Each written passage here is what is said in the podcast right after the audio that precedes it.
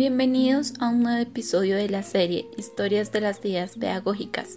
En esta oportunidad vamos a compartir los principales aportes del pensamiento griego a la educación y la pedagogía. Una cuestión central cuando pensamos en el sentido de la educación como fenómeno de socialización de las nuevas generaciones es la gran pregunta por el ser humano y por su significado, porque la respuesta a esta pregunta delimita de uno u otro modo el propósito de la educación. Consideremos algunos ejemplos. En el mundo griego, la visión y el significado del ser humano se dividía entre espartanos y atenienses. Entre los espartanos predominaba el ideal del hombre como guerrero. Por eso mismo, la escuela espartana centraba sus esfuerzos en la gimnasia, la disciplina y la moral, como sinónimo de honor y fidelidad de los guerreros hacia el Estado. En el caso de los atenienses, y aunque dieran enorme valor al deporte, insistían más en la preparación teórica para el ejercicio de la política.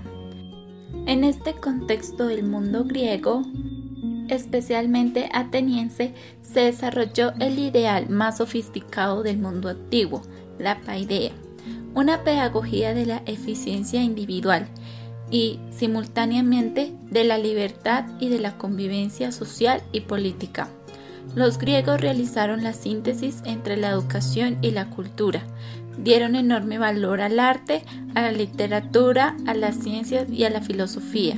La educación del hombre integral consistía en la formación del cuerpo por gimnasia, el de la mente por la filosofía y por las ciencias, y en la moral y de los conocimientos por la música y por las artes. En los poemas de Homero, la Biblia del mundo helénico, se estudiaba todo, literatura, historia, geografía, ciencias y las artes. pero fueron Sócrates, Platón y Aristóteles quienes ejercieron la mayor influencia en el mundo griego.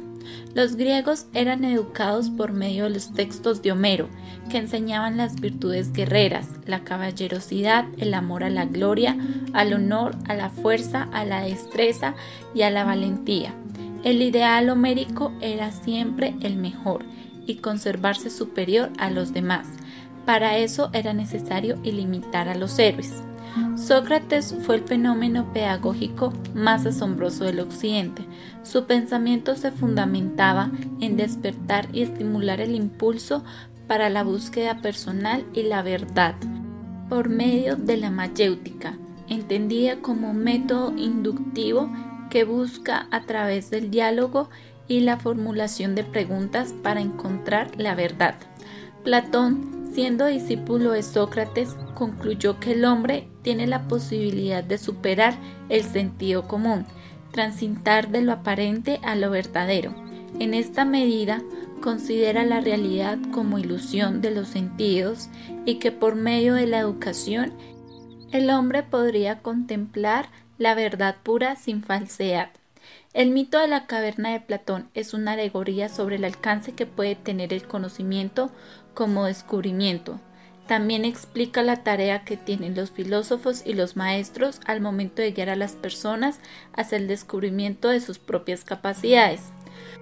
Por su parte, Aristóteles aseguraba que el desarrollo del espíritu del hombre corresponde a una necesidad del hábito de aprender. Su concepción realista de la educación expone tres factores principales que determinan el desarrollo espiritual del hombre disposición innata, hábito, enseñanza. Con esto se muestra favorable a medidas educacionales condicionantes y cree que el hombre puede convertirse en una criatura más noble, así como puede convertirse en la peor de todas. Que aprendemos haciendo que nos hacemos justos actuando justamente.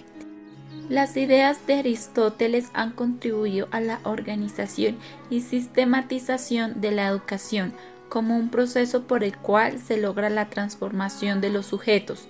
Desde esta perspectiva, Aristóteles estudió los caracteres y rasgos que nos diferencian en cada una de las etapas de la vida humana. En la etapa juvenil, el carácter es valiente e impetuoso, propenso a los deseos y capacidades de hacer lo que deseen. Viven de esperanzas, son coléricos, irritables, ambiciosos y compasivos por humildad. En la etapa de la vejez, el carácter es calmado y tímido, avanza con cautela debido a todas las experiencias que han vivido y tienen un apego por la vida. Son compasivos por debilidad, viven de recuerdos, son irritables y egoístas. En la edad adulta hay una neutralidad entre el carácter del viejo y del joven, y en sus juicios se inspiran en la verdad, ya que no muestran confianza excesiva ni temores exagerados.